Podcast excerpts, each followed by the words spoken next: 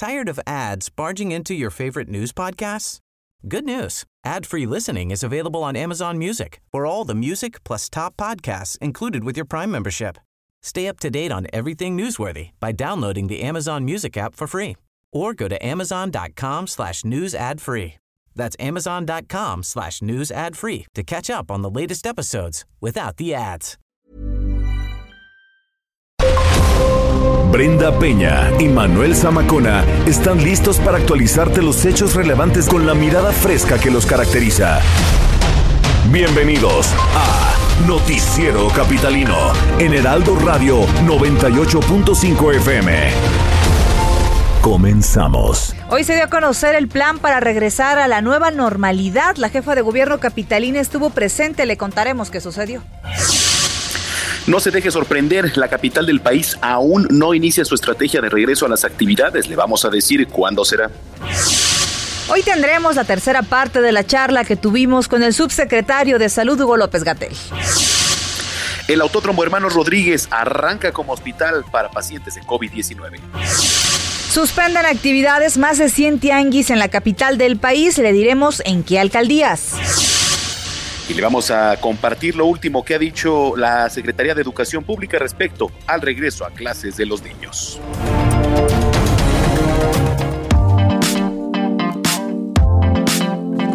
Nueve de la noche con un minuto. Gracias por acompañarnos este miércoles, mitad de semana, en el Noticiero Capitalino. ¿Cómo están, amigos del Heraldo Radio? ¿Qué tal esta noche? Medio calurosa, ¿no? Sí. Manuel Zamacona, a la sana distancia, ¿cómo estás?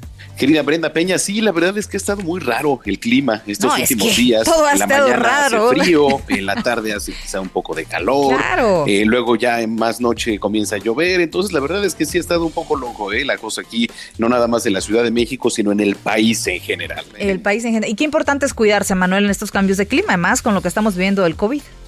Sí, porque además, si se pueden confundir los síntomas, ¿no? O sea, Sí. uno sale a la calle.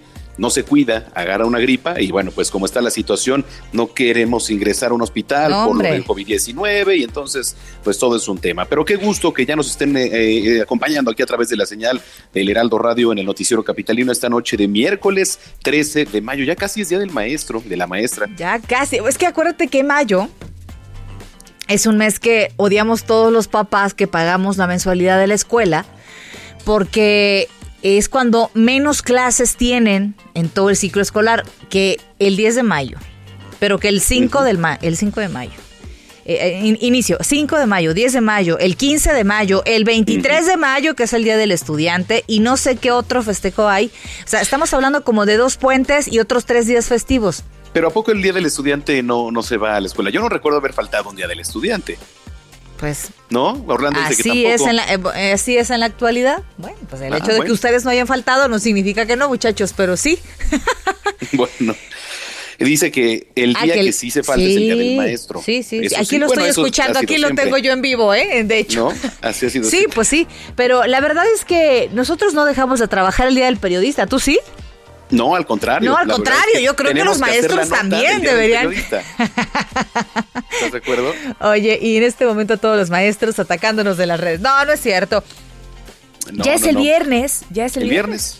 Ya es quincena para muchos también, Oye, así que eh, reconocer a los maestros que sí se han rifado en esta contingencia. Hay maestros que verdaderamente tengo que reconocer eh, son antitecnología y se han rifado en las clases a distancia. ¿eh? a mí me da mucha risa un video en donde la maestra trata de explicar con una sola mano los dedos Claro. que tiene y le salen seis, ¿no? Que se volvió muy famoso ahí en las redes Ella sociales. es muy como yo dando clases a distancia. Sí, es correcto. ¿No?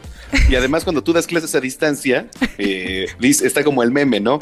Familia, por favor, no hagan ruido, estoy dando clases a distancia Sí, y no. todos atrás. Sí, con todos atrás pasando. La batería, las pijama, matracas y todo y ¿no? en pijama. Y yo me doy cuenta a media clase que estoy este, muteada y los alumnos no me dicen nada. Entonces, Exactamente, correcto. Así eres tú. muy bien, querido Manuel Zamacona, las redes sociales, arroba el heraldo de México Arroba Zamacona al aire. y arroba Brenguión bajo Penabello. Escríbanos, por favor, cómo va esta mitad de semana, séptima semana de confinamiento.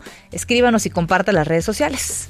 Ahí la llevamos, señoras y es. señores. Bienvenidos a Noticiero Capitalino. Comenzamos cuando son las nueve con cinco.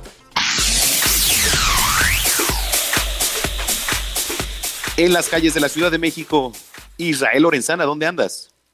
Manuel Zamacón, un gusto saludarte esta noche.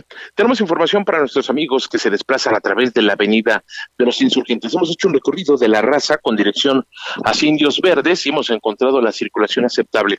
Algunos asentamientos en carriles laterales, pero nada para pensar en alternativas. Esto si su destino es la México Pachuca o también para quien va con dirección hacia la vía Morelos, ya en el perímetro del Estado de México. El sentido opuesto, circulación también aceptable con dirección hacia la raza, asentamientos en Montevideo, esto por lento cambio de luces en los semáforos, pero nada para pensar en alguna alternativa. Si requieren de ella, por supuesto, la calzada de los misterios es una buena opción con dirección hacia el paseo de la reforma. Manuel, la información que te tengo. Gracias, Israel. Nos enlazamos más tarde. Hasta luego. En otra parte de la capital se encuentra Daniel Magaña. ¿Qué nos tienes, Daniel? Muy buenas noches. ¿Qué tal, Brenda Manuel? Muy buenas noches. Pues información vehicular de la zona de la Avenida de los Insurgentes Sur para quien se desplaza en dirección hacia la autopista México-Cuernavaca.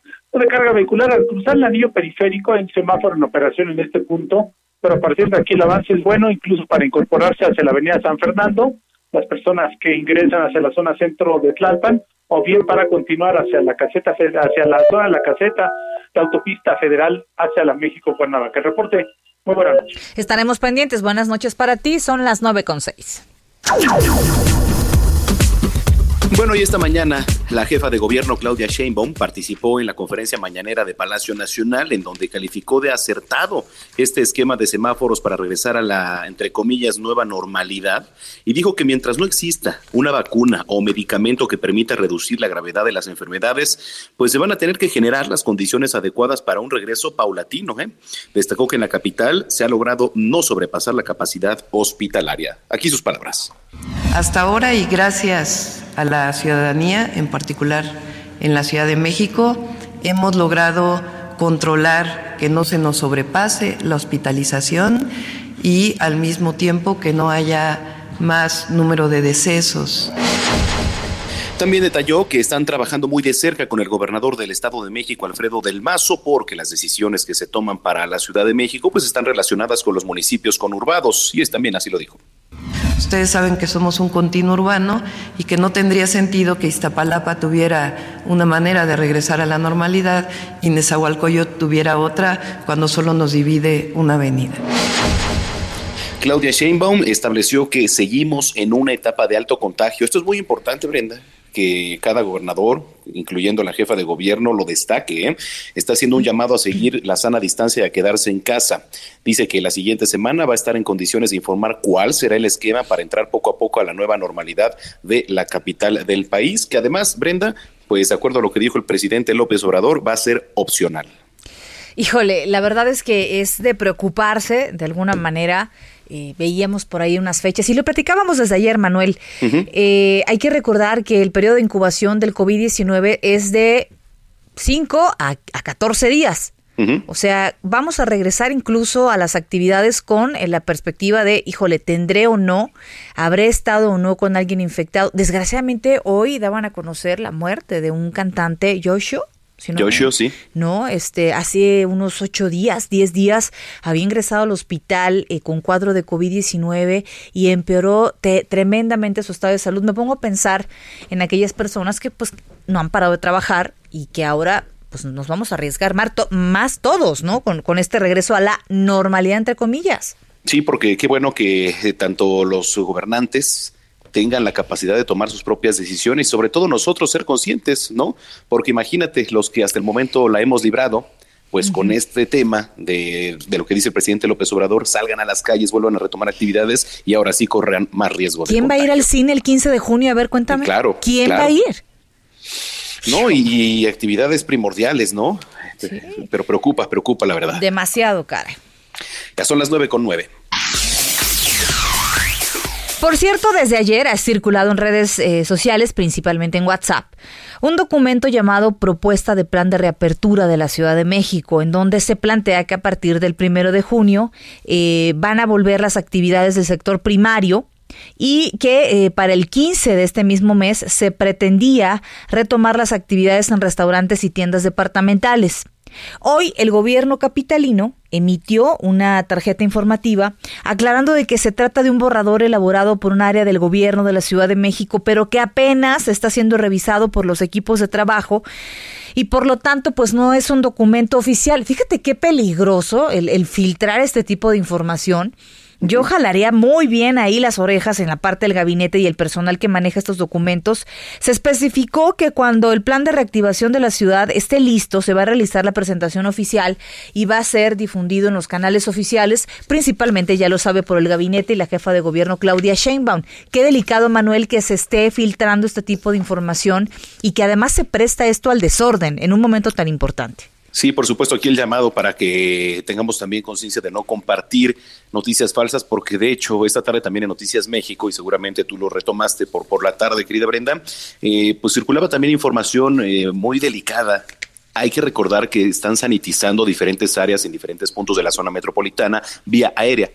Pues hay gente que ya se encargó de decir que están esparciendo el coronavirus, que bueno, pues es una sarta de tonterías, ¿no? No, no, no, es increíble de verdad. Yo escuchábamos los bytes, Manuel Zamacona de, de Iztapalapa la semana pasada, eh, o fue lunes o viernes, no, no, recuerdo exactamente, y decía, no, es que hasta no ver, no creer. Pero hasta, hasta no ver qué, hasta no. ver qué cosa, o sea, no ha sido suficiente lo, con lo que hemos visto. Híjole. Oye, sí, sí, de sí. pensarse. No, no, no, terrible. ¿Sabes qué? Me acordé también de otra comunidad, no recuerdo si fue en Puebla o en Hidalgo, cualquiera, cualquiera de las dos ahorita les confirmo. Gente con machetes se acercaba a los que estaban sanitizando y los agredían. No, es terrible, es terrible. Ay, no. La información ante todo, querido Zamacona. Son las nueve con once. Bueno, y aquí en el Noticiero Capitalino le presentamos ya la tercera y última parte de esta entrevista que realizaste, querida Brenda, con el subsecretario de Prevención y Promotor de la Salud, Hugo López Gatel. Así que, pues, vamos a darle pie y la platicamos regresando. Claro.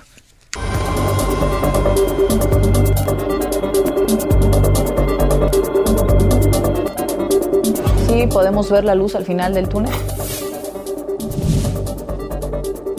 Podemos ver la luz al final del túnel si entendemos como luz al final del túnel que las cinco ciudades y de mayor importancia la Ciudad de México por la cantidad de población y de casos, empiezan ya a estar en el punto de inflexión de arriba. Puntos de inflexión son momentos en donde la curva se va modificando. Tuvimos el punto de inflexión de inicio y fue el 13 de marzo, 12 casos versus 4 empezó a subir rápidamente. Esto va a llegar, hoy es 8 de mayo, es donde ya empieza a estar en una meseta. Eso se va a prolongar por algunos días, 5 o 6, y entonces luego va a empezar a bajar. Las terapias intensivas y los hospitales permanecerán sobreocupados durante unos 12, 15 días más. ¿Por qué razón?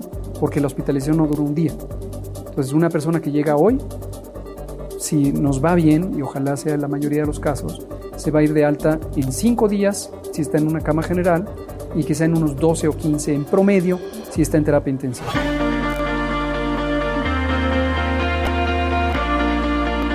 ¿Cuál sería el mensaje en este caso para el personal médico, para las enfermeras que están y que se han convertido en héroes? Gracias. Gracias es la palabra que me surge espontáneamente, porque efectivamente son heroicos, heroicas, todos y todas ellos. Son personas que tienen un enorme compromiso con su responsabilidad, que es salvar y proteger vidas. Y lo que les puedo decir es, gracias por estar en el frente de respuesta y ojalá que podamos llevar este momento de máxima crisis, de máxima intensidad, de la epidemia a buen puerto y retomo la idea de la luz al final del túnel. Les digo a todas y todos ellos, hay luz al final del túnel. La crítica no me espanta. Eh, eh, crecí con la crítica cuando uno se forma en el, ámbito técnico, en el ámbito científico, académico. La crítica es parte del crecimiento. Eh, yo antes era investigador en ciencias médicas y cuando uno produce un trabajo científico, uno está sujeto a la crítica en un seminario académico con los pares, por parte de los editores de las publicaciones eh, científicas, de las revistas científicas. Hay un montón de críticas y eso hace que uno crezca. Ahora, usted se ha convertido en un rockstar. A mí lo que me parece importante de todo ese elemento comunicativo es, uno, no desviar el rumbo. Eh, que si sale como no en una. Por cierto, no me pidieron permiso para ponerme en las. ¿No le pidieron Por supuesto que no. autorización? No, no, por supuesto que no. Eh, de esta revista donde habla, eh, la revista Quién, buscaron aquí, buscaron a, a- a mi jefe de oficina en, en busca de entrevistas. Buscaron a mi familia. Y jamás. A, a todos ellos, a mis familiares, dije, ni se les ocurra dar entrevistas. Y yo obviamente no voy a dar entrevistas. Usaron el material público, como se puede ver ahí en la publicación. Proceso tampoco me pidió permiso, desde luego, para aquella primera portada donde estoy haciendo la señal del estornudo de etiqueta. Entonces, ¿pero qué recabo de toda esa historia? La persona no importa. No se trata de construir la imagen de una persona. Lo que se trata es de que, afortunadamente, la sociedad mexicana está enfocada en un tema de interés público y es protegernos unos a otros de un evento tan importante como una pandemia. Yo no tengo planes políticos, yo soy un funcionario técnico, ahora soy funcionario, antes era investigador en ciencias, antes era médico, clínico, mi trayectoria es técnica, para eso me formé, ese es mi interés.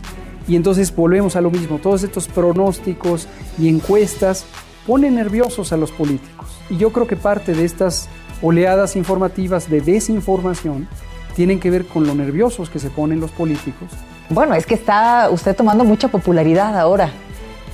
Para mí, ¿Está consciente lo de eso? importante es que el tema sea popular. Pero sí está consciente de que ha tomado mucha popularidad. Yo lo veo como que el tema es popular, el tema es de interés público y ese es mi objetivo. El mensaje sigue vigente, nos queda la mitad de la epidemia y todavía tenemos que evitar ser contagiados o contagiar a otros. Y agradezco la confianza que el pueblo de México ha depositado en su gobierno para una conducción científica, técnica, de una intervención de salud pública que requiere de orden, de disciplina, de transparencia, de claridad. Gracias. Pues muchísimas gracias, subsecretario, por habernos recibido y gracias por la información.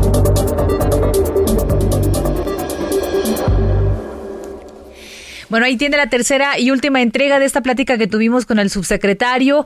Decía, pues sí, podemos empezar a ver la luz al final del túnel después del día 8, que fue justamente esta entrevista, Manuel, el viernes pasado. Y decía, serán unos cuatro, cinco días eh, fuertes y a partir de ahí va a empezar a bajar el, número de contagios o el número de gente.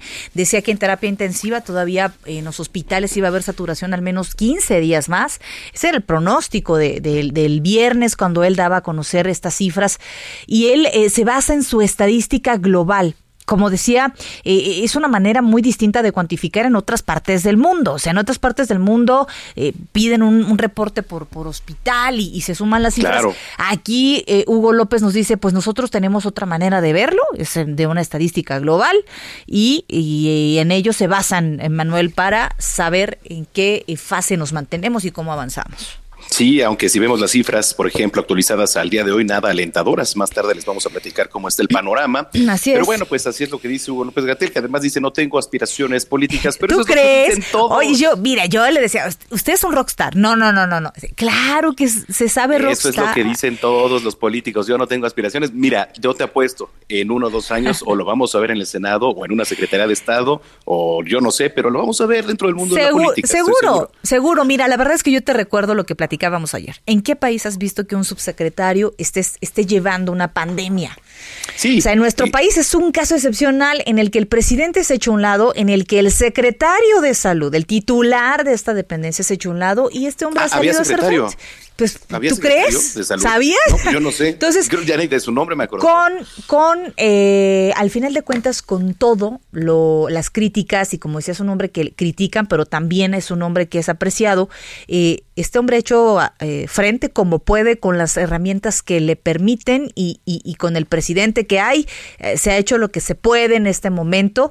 eh, eh, y, y le agradezco, quiero aprovechar además, Manuel, agradecerle a él y a, a su grupo de colaboradores que nos hayan permitido al Heraldo de México acercarnos en este primer encuentro con el secretario, el subsecretario de Salud, Hugo López Gatel. Tiene carisma, ¿eh? eso sí tengo que aceptarlo. Oye, no- no, te dieron así ¿No te dieron por ahí un, un kit así de un muñequito, la playera, este, el DVD? Oye, no sabía que había DVDs. Hoy Carlos, nuestro jefe de información en Noticias México, me enseñó que hay DVDs de, de las Claro, conferencias. pues yo te mandé los memes. Oye, pero yo no sabía. yo- la piñata ya la habíamos visto.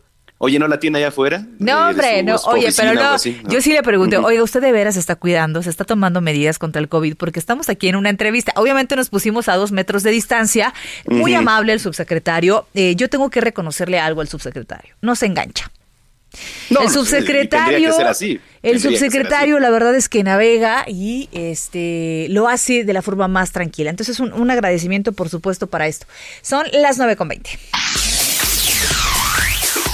Bueno, y este día enfermeras, médicos y personal de Intendencia del Hospital de la Raza del Instituto Mexicano del Seguro Social se manifestaron otra vez en carriles centrales y laterales del circuito interior con dirección Ejército Nacional y su protesta fue por la carencia de equipo de protección, nada raro de lo que se han venido manifestando desde hace días. Además de exigir condiciones seguras para desempeñar su trabajo, pues aseguraron que varios de sus compañeros contagiaron el coronavirus y que perdieron la vida. Lamentable que esté ocurriendo esto a estas alturas. Ya son las 9.21. Hace unos días anunció la adaptación de una parte de las instalaciones del Autódromo Hermanos Rodríguez como un hospital de expansión para atender a pacientes con COVID-19. Nuestro compañero Jorge Almaquio nos tiene los detalles de lo que ha sucedido. Adelante, ¿cómo? Buenas noches.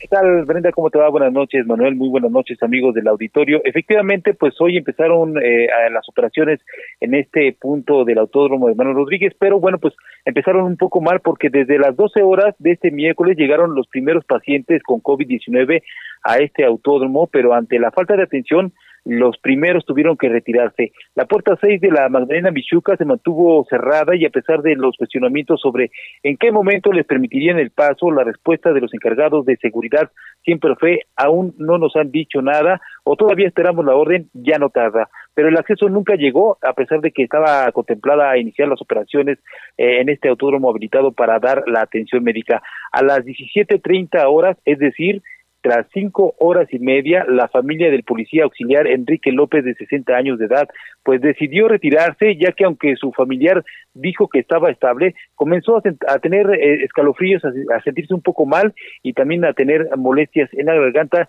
y ante lo infructuoso de la espera, Eleazar López, hijo de Enrique, expresó molesto que mejor, mejor se retiraban. Así lo dijo, escuchemos. no tienen certeza de a qué hora van a abrir. Eh, nosotros nos retiramos porque este, pues no, no tenemos la seguridad de que le vayan a dar la atención en qué momento. Y él requiere ahorita pues por lo menos un cuidado para que el virus no se complique, porque si no entonces no, no hay una atención certera ¿no? de lo que se está planteando. Por eso nos retiramos. Se siente ya mal, entonces es diabético. Acudimos aquí porque nos dijeron que aquí se iban a atender a los diabéticos, y pues resulta que no hay certeza. Solo comentarles que ya después de pasadas las seis de la tarde llegaron siete ambulancias particulares, los remitieron a la puerta 7 de la ciudad deportiva y finalmente pues les abrieron las puertas a estos enfermos de COVID-19. Bueno, amigos, el reporte que les tengo. Muchísimas gracias por la información. Muy buenas noches para ti. Brenda, buenas noches. Hasta luego. 9 con 23, tiempo de una pausa, pero antes las redes sociales. Manuel Zamacona, gracias a todos los que nos escriben en arroba el heraldo de México Arroba Zamacón al aire. y arroba brenguión bajo penabello. Mira, Joseph Alois tiene a bien darnos el calendario de mayo que dice primero Día del Trabajador, 5 Batalla de Puebla, 10 Día de la Madre, 15 del Maestro, 17 Día del Internet, 20 Día del Psicólogo, 23 Día del Estudiante, última semana Hot Sale. Es correcto. Oye, sí, tiene toda la razón. Bueno, estamos pues- cargados de, de- de festividades. ¿no? Sí, caray, y tenemos más, tenemos más información aquí en este espacio informativo. Lo que usted escucha es el noticiero capitalino aquí a través de la señal de El Heraldo Radio, el 98.5 de FM. Pues Muy bien. vamos rápido a la pausa, ¿no? Y volvemos.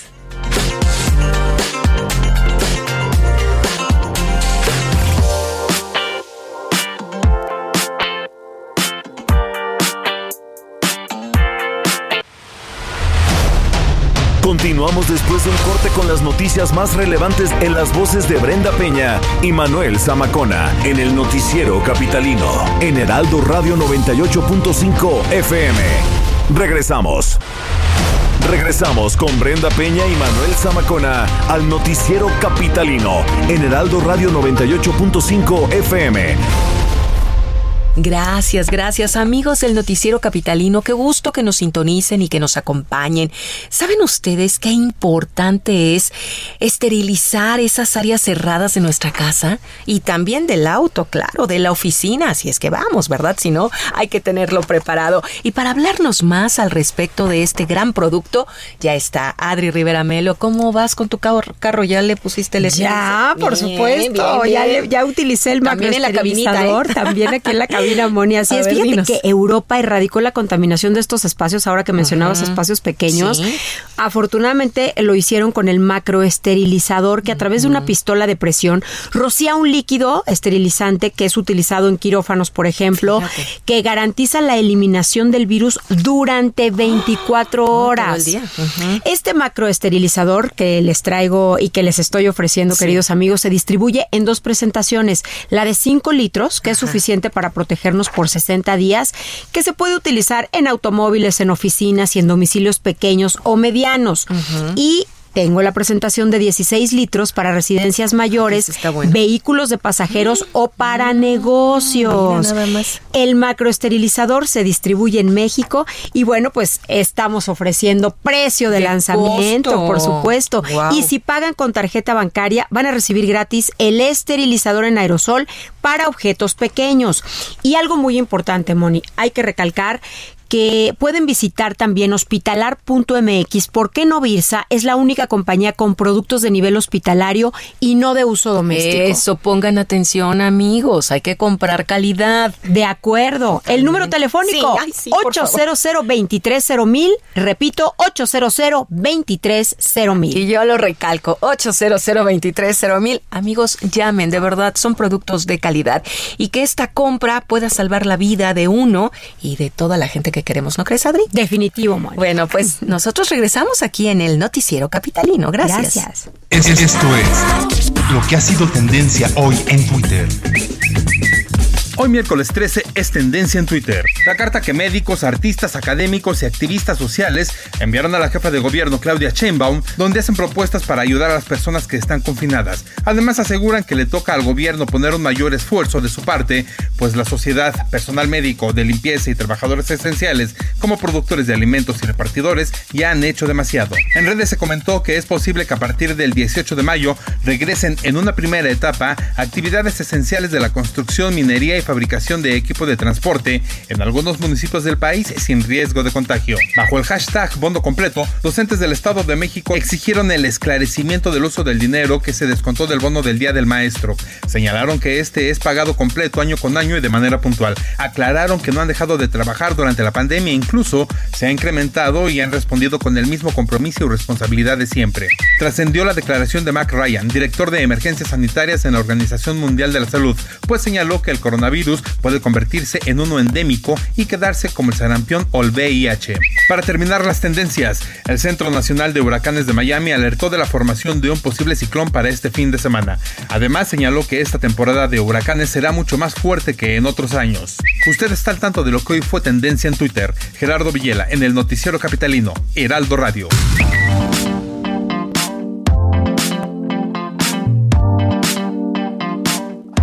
Ya son las 9 de la noche con 34 minutos. Es miércoles 13 de mayo del año 2020. Gracias por continuar con nosotros aquí a través de la señal del Heraldo Radio en el noticiero capitalino. Nos escriben, querida Brenda. Así Oye, es, gracias. levántale el castigo a Johnny Suárez. Sí, Johnny, yo no sé por qué dices eso, Johnny, para nada. Te mandamos un abrazo. No, para nada, para nada. ¿Qué te pasa? ¿Sabes qué? Que he estado dedicada a Hugo López Gatel ah, los últimos días. Uy, no, bueno. Solo fue el viernes. Eh, no, espérame, que he estado eh, he tenido que cortar, revisar edición. Tú, sabes lo, lo, complicadas que son estas este, mm. entrevistas.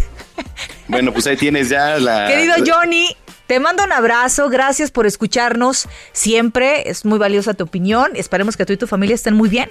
¿No? Bueno, pues ahí está las disculpas públicas.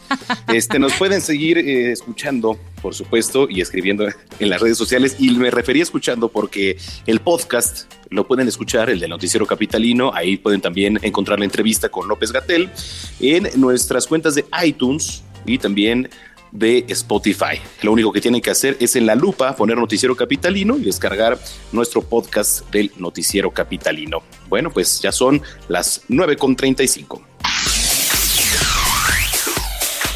La jefa de gobierno, Claudia Sheinbaum, ocupa, fíjese, el segundo lugar de los mandatarios mejor evaluados por los ciudadanos en torno a las decisiones que se han tomado para prevenir los efectos de la pandemia del coronavirus. Así lo reveló hoy la encuesta de Caudae, el Heraldo de México, en donde se destaca que la mandataria capitalina tiene un porcentaje de aprobación de 64.8%, solo por debajo del 65.2% obtenido por Francisco Domínguez, quien es el gobernador de Querétaro. En contraparte, el 35.2% desaprobó las decisiones que ha tomado Claudia Sheinbaum durante la emergencia sanitaria por COVID-19. Para la evaluación, hay que recordar, se realizó a los encuestados una pregunta sobre la aprobación o desaprobación de las decisiones del gobernador en las 32 entidades para prevenir los efectos del COVID-19. 936. Como parte de las medidas para detener la propagación de la cepa del coronavirus, han suspendido actividades en más de 100 tianguis aquí en la Ciudad de México. Este es otro tema relevante que nos platica nuestro compañero Carlos Navarro. ¿Cómo estás, Carlos? Buenas noches, Brenda Manuel. Les saludo con gusto a ustedes y al auditorio. Y bien, en la alcaldía Álvaro Obregón van a suspender labores 104 tianguis a partir del próximo 15 de mayo a causa de la emergencia sanitaria por COVID-19 y es que la alcaldía informó que el objetivo es prevenir y disminuir el número de contagios por el nuevo coronavirus entre los obregonenses. Solamente se van a poder instalar 20 tianguis a lo largo del territorio de Álvaro Obregón y esos los pueden consultar tanto en las notas del sitio web del Heraldo de México, así como las redes sociales de Álvaro Obregón. Con esta medida, esta alcaldía se estaría sumando a Miguel Hidalgo, Magdalena Contreras, Coyoacán, Azcapotzalco, así como eh, Gustavo Amadero e Iztapalapa, que suman ya más de 300 tianguis que van a dejar de instalarse en la Ciudad de México. Recordemos que eh, la, en la capital del país son alrededor de 1.470 tianguis que se instalan día con día en la capital del país. Y también comentarles que la avenida Chapultepec va a ser remodelada en su tramo de la glorieta de los insurgentes, avenida Valderas, en la Gaceta Oficial. Ayer se publicó las los lineamientos para esta licitación en la que requieren un capital eh, mínimo de 30 millones de pesos y que ésta se ejecute en 160 días hábiles, o sea, entre el 29 de junio y 5 de diciembre. Recordemos que esta ya hubo una primera fase de rehabilitación que se intervino el tramo entre la calle Lieja y la glorieta de insurgentes, donde se invirtieron alrededor de 250 millones de pesos. Brenda Manuel, la información que les tengo. Caray, pues estamos hablando de una situación bastante complicada. Ya veremos cómo avanza este tema, querido Carlos. Te mandamos un abrazo a la distancia. Hasta luego, buenas noches. Son las 9.37. El heroico cuerpo de bomberos siempre está listo para atender a la ciudadanía cuando se necesita. ¿eh? Incluso en estos tiempos no han dejado de trabajar, pero a ver cómo viven la emergencia sanitaria de COVID-19. Nuestro compañero Augusto Atempa nos platica. Durante la emergencia sanitaria hay oficios que no pueden parar, tal es el caso de los bomberos, quienes atienden las emergencias en una ciudad con más de 10 millones de personas. En sus 34 años como bombero, David Jauregui no había vivido algo similar al coronavirus, una pandemia que ha paralizado no solo una parte de la ciudad, sino de todo el mundo. Esto fue lo que nos platicó David Jauregui. Escuchémoslo. Pues yo creo que sin duda eh, es algo que ha marcado una época una, etapa de nuestra vida. Por ello, los bomberos han tenido que tomar medidas para prevenir contagios. Durante el servicio, ellos hacen uso de guantes y cubrebocas, pero camino a sus casas también toman medidas para no contagiar a sus familiares. De esto nos platicó David Jauregui y el bombero Oscar Torres Alejandre. Mi, familia me, pide que me cuide, que todos los días tome mis medidas de prevención. Yo cargo algunos empaques, ¿no? Que son de, de alcohol y bueno, me voy lavando las manos. Esto lo hago cada, cada que salgo. Ayudamos y regresamos a la estación sin ningún problema. Obviamente tomando todas las medidas de precaución, todo esto bien equipado, con tus guantes de látex y tu cubrebocas. Una vez que los muchachos ya llegan del servicio, los tenemos en un área para hacer una descontaminación de ellos. Todo eso lo hacemos con un rociador. Como parte de su trabajo, los bomberos platican con muchas personas y han escuchado la incredulidad de mucha gente, pero ellos saben que el virus existe y en los últimos días han presenciado el fallecimiento de uno de sus compañeros. De esto nos platicó David. Escuchémoslo. A veces la ignorancia nos hace incrédulos y muchas veces no lo creen porque no tienen un familiar enfermo. Ya con nosotros tuvimos un bombero, un compañero, un deceso, apenas tiene unos una semana. Durante esta pandemia, las emergencias para los vulcanos han bajado considerablemente. Al día atienden entre 3 y 4 emergencias por estación, pero en un día regular entran más de 120 llamadas al 911 que movilizan el cuerpo de bomberos en toda la ciudad. Oscar Torres nos platicó de ello. Escuchémoslo. Al ser un servicio de emergencia y más en la ciudad, obvio nosotros no paramos las 24 horas, 365 días del año. Para Heraldo Radio, Augusto Atempa.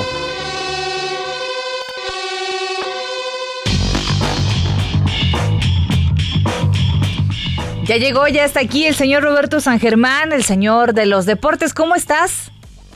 ¿Qué tal? Buenas noches, mi querida Brenda, mi querido Manuel y gente que nos sintoniza. Estamos bien y ya, pues ya ven que ya salió el nuevo semáforo que va a indicar cómo va a ser el regreso a la nueva normalidad. Híjole. es lo único que podemos decir. No podemos decir más. Bueno, pues en el fútbol también ya pegó en la Liga MX. ¿Por qué? Porque los equipos que están en la capital, en el centro del país, en algunos de los estados, pues van a tener muchos problemas porque como todavía están en el semáforo rojo, no van a poder regresar a los entrenamientos y van a ser los últimos, por lo que estamos viendo, que van a poder agarrar ritmo para enfrentar lo que queda del torneo de este que no pudo terminar por la pandemia del COVID-19, porque si vemos el semáforo o si vemos el mapa de la República Mexicana, pues equipos como América, Pumas, Cruz Azul, Toluca, Pachuca, van a tener problemas con esta situación. Los equipos del norte y los equipos del Bajío están tranquilos porque el semáforo está en verde y podrían regresar. Otro que también está complicadísimo es para el equipo de los Cholos de Tijuana que también el semáforo está en rojo. Entonces, esto de la nueva normalidad también ya vino a afectar a lo que es el deporte nacional y podemos ir al fútbol en específico. Pues que se alineen, que se alineen porque todos estamos haciendo un esfuerzo y me parece que también en el deporte se debe ser solidarios, querido Roberto. No, claro, y lo tienen que hacer. Eh, claro. Ya también hay, hay una situación, lo hemos platicado, todavía no lo sacan, en los próximos días puede ser, desde la Federación Mexicana de Fútbol ya van a tener un protocolo para esta situación del COVID-19 y se va a copiar mucho de lo que están haciendo en Europa con la cuestión de tomarle pruebas a todos los jugadores. A todos, a todos los jugadores de la primera división van a tener que hacerles pruebas de COVID-19 para saber si hay algunos eh, que tienen el virus o no. Y con esto poder regresar a entrenamientos y lo más factible es que también regresen los partidos de fútbol a puerta cerrada a finales de julio se prevé esto. Pero bueno estas situaciones ya en los próximos días vamos a poder estar escuchando más de estas noticias de lo que está tratando de hacer la Federación Mexicana de Fútbol. Oigan y ya cambiando un poquito de tema hablando otra vez del boxeo y del canelo pues hizo otra vez de nueva cuenta un donativo y otra vez fue, pero ahora fue en la Ciudad de México y ahora regaló unos kits al sol de la Ciudad de México y fue el Instituto Nacional de Neurología y Neurocirugía. Fíjense que estos kits que dio este hombre traían unos gogles, un overall, una mascarilla N95 y caretas. Fue lo que dio este hombre el día de hoy en la Ciudad de México, recordando que ayer dio 950 kits en el Hospital Civil de Guadalajara. Sí. Oye, que, que, vaya por ahí al 20 de noviembre, que se estaban manifestando esta tarde, porque no puede ser posible que figuras públicas y deportistas estén poniendo el ejemplo de lo que el gobierno debería de hacer, oye. Mira, eh, está complicado, como bien lo dices, no debería de sustituir la ayuda de estas personas que, que, son generosas por lo que tiene que hacer el gobierno y que hay un recurso que le quitan a los derechohabientes que va destinado para eso. Pero la verdad es que qué bueno que hay este tipo de gestos, qué bueno que, que, que, puedan hacerlo de manera desinteresada, este, que a quien le está yendo bien eh, sea empático Manuel, este Roberto, con alguien a quien está en una situación complicada, ¿no? Claro, claro, claro, eh, es lo menos que podemos hacer, ¿no? Como dices tú, si tienes, pues ayudas. Si no, bueno, también puedes ayudar de otras formas y creo que el Canelo está haciendo bien. Eh, Ya ves que no era muy querido, pero está haciendo bien. Mira, algo, está entregando. ¿Cuántos Oye, si se va a gastar su dinero, que lo haga así. Estamos hablando de, de, de. cuántos millones de dólares estamos hablando? O sea. No, bueno, fue una locura lo que firmó. o sea. No, no, no, firmó una locura. Fueron más de 300 millones con Dazón para que fueran 11 peleas. ¿no? O sea, la verdad es que una locura lo que firmó este hombre. Entonces, ahí está dando eh, lo, que pueda dar está bien y o lo que quiera dar está bien y bueno está apoyando a la gente con estos kits y otro que está haciendo cosas también hablando ya de otro deporte es la Fórmula 1 y es que Ferrari como ustedes saben muchos de de las escuderías de Fórmula 1 están muy avanzados en tecnologías para los autos y estas mismas tecnologías las aplican a la vida eh, cotidiana, ¿no? La escudería Ferrari presentó este miércoles un nuevo ventilador para ayudar a los pacientes que padecen COVID-19, el cual fue diseñado en cinco semanas y se denomina el F-15. Este aparato fue creado entre la marca del caballino rampante, como es conocido la Ferrari, y el Instituto Italiano de Tecnología el cual fue producido con materiales fácilmente disponibles a un costo menor que los, eh, los ventiladores que se encuentran en la actualidad. Y ya habíamos escuchado que esto lo había hecho ya Ferrari y también lo había hecho, este, perdón, el, eh, eh, Mercedes, McLaren, ya habían metido unas cosas también, ¿eh? Ya habían estado apoyando a estas, a estas personas ¿no? Y entonces pues ya salió, es el FI5. Este es el ventilador que acaba de sacar también la casa de Maranello, Ferrari, pues ayudando a la gente, metiéndole, invirtiéndole dinero para hacer los ventiladores, no como los de otros, ¿no? Ay, caray. Muy bien. ¿Dónde te seguimos, Robert? Pues me pueden seguir en Twitter, señores, en arroba R San Germán. Ahí estamos para eh, contestar lo que quieran. Eso, muy bien. muy buenas noches para ti y un abrazo, Roberto. Igualmente para todos ustedes. Bye bye. Son las 9 con 46.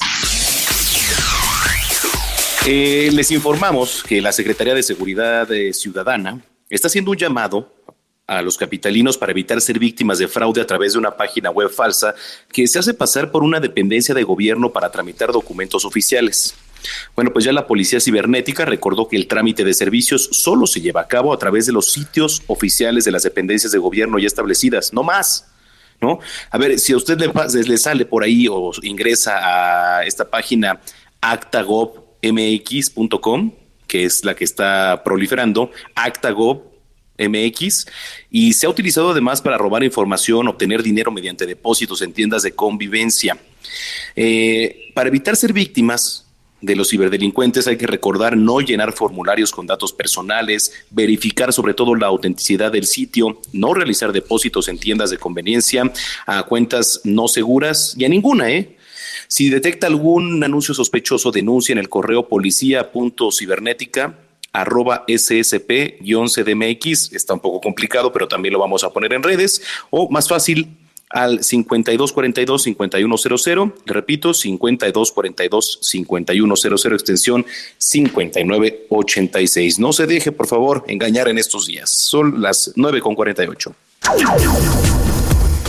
Oiga, la Fiscalía General de Justicia de la Ciudad de México, encabezada por Ernestina Godoy, aseguró que su prioridad es atender a víctimas con estándares internacionales, con enfoque diferencial y especializado, así como garantizar una nueva manera para investigar los delitos con especial énfasis en la justicia hacia las mujeres. Godoy explicó que entre los grandes cambios de la Fiscalía se destaca la creación de las coordinaciones generales de investigación de delitos de género y también atención integral a víctimas así como la investigación de delitos de alto impacto. Puso a disposición de la ciudadanía los números telefónicos, ahí le van 555200 9000 555200 9000. Eh, esto es para orientación gratuita. Eh, jurídica.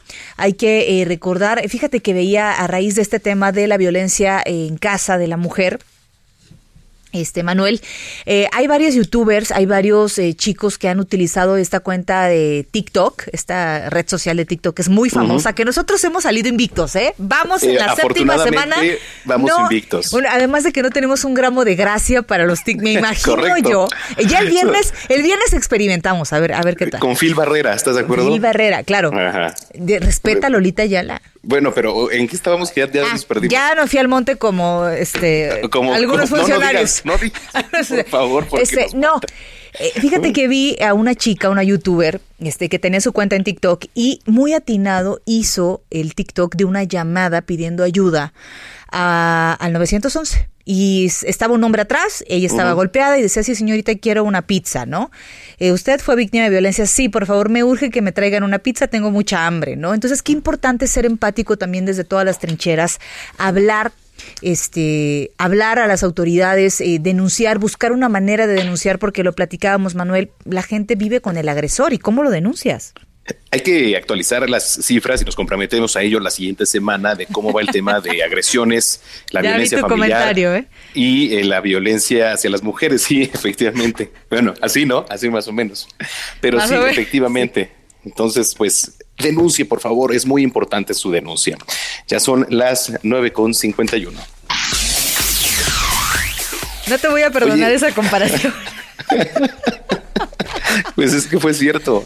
No te voy a perdonar. Estaba yo dando contexto a mi comentario. Ah, bueno, yo también te voy a dar otro contexto. ¿Te acuerdas que, luego platicábamos el tema de la gastritis, que lo confundíamos con, con indigestión o que se acumula aquí en la boca del estómago? O con coraje. Y luego con coraje y se va a otras partes.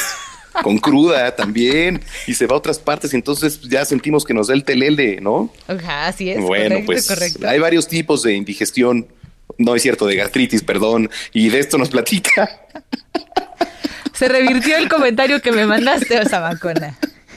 O sea, indigestión solo hay una, pero gastritis hay muchas y suelen confundirse. A ver, adelante, Abraham Arreola. Un estilo, Un estilo fresco, joven, dinámico, una forma divertida para conocer, explorar y disfrutar de la información. Siempre curioso, nunca incurioso con Abraham Arreola. en your face. Noticiero Capitalino 98.5.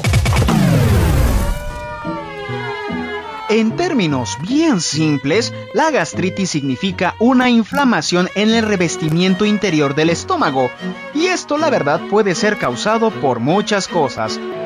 De acuerdo con el Manual de Merck de Información Médica General, existen los siguientes tipos. Gastritis aguda puede ser externa y produce hemorragias graves. Gastritis causada por radioterapia afecta principalmente el revestimiento del estómago. Gastritis postgastrectomía. Esta es para quienes han sufrido una extirpación quirúrgica. Gastritis atrófica. Afecta la producción de ácidos y enzimas propias del estómago. Gastritis eoencinofílica provoca que los glóbulos blancos se acumulen en la pared gástrica. Y mira que me faltaron. Recuerda, la gastritis no causa síntomas normalmente y cuando lo hacen suelen confundirse con una indigestión. Una de las señales particulares es el dolor en la parte alta del abdomen acompañada con náuseas, pero recuerda que un hombre precavido vale por dos, así que primero acude a tu doctor.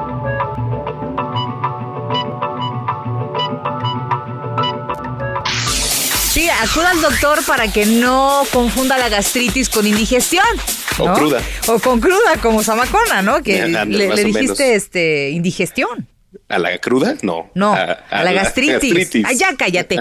Oigan, eh, Esteban Moctezuma, titular de la Secretaría de Educación Pública, indicó que el regreso a clases se va a dar solo cuando existan condiciones de seguridad en la comunidad escolar. Durante la presentación del plan de reapertura de actividades de México, Moctezuma Barragán indicó que el ciclo escolar 2019-2020 eh, está asegurado gracias al eh, seguimiento que se ha dado con las clases a distancia ante la contingencia sanitaria. Agregó que se va a concluir el ciclo escolar cuando sea necesaria una etapa presencial de evaluación y de diagnóstico. 9,53. Por cierto que la Universidad Nacional Autónoma de México está informando que no se va a regresar a clases sino hasta mediados o incluso finales del mes de junio si hay las circunstancias eh, adecuadas. ¿eh? Por lo tanto, se prevé que el final del semestre en curso sea el próximo 28 de agosto. Ya el rector Enrique Graue indicó que esta ampliación del calendario es para que alumnos y profesores que no pudieron llevar a cabo las clases en línea puedan terminar sus cursos y realizar las evaluaciones pertinentes. Comentó que esta situación de crisis permitió que la institución haya comenzado a evaluar si ampliará la educación a distancia a fin de aumentar la matrícula de alumnos. Nos vamos, Brenda Peña. Ya nos vamos. Gracias por habernos acompañado en Noticiero Capitalino. Nos escuchamos mañana, si Dios quiere. Cuídense mucho. ¿Y con qué nos vamos, Manuel Zamacona? Bueno, pues cerramos nuestro noticiero capitalino celebrando el cumpleaños número 70 de Stevie Wonder, cantante, compositor y productor. Escuchamos el clásico del 68, For Once in My Life, por primera vez en mi vida. Un abrazo a todos. Abrazo a todos. Que pasen buena noche. Buenas noches. I have someone who needs me, someone I needed so long. For once unafraid, I can go where life leads me. Somehow I know I'll be strong. For once I can touch what my heart used to dream of long before I knew. Estás informado con las noticias más relevantes que acontecen en la metrópoli. No te pierdas la próxima emisión de Noticiero Capitalino con Brenda Peña y Manuel Zamacona. Tired of ads barging into your favorite news podcasts? Good news. Ad-free listening is available on Amazon Music. For all the music plus top podcasts included with your Prime membership. Stay up to date on everything newsworthy by downloading the Amazon Music app for free or go to amazon.com slash news ad free. That's amazon.com slash news ad free to catch up on the latest episodes without the ads.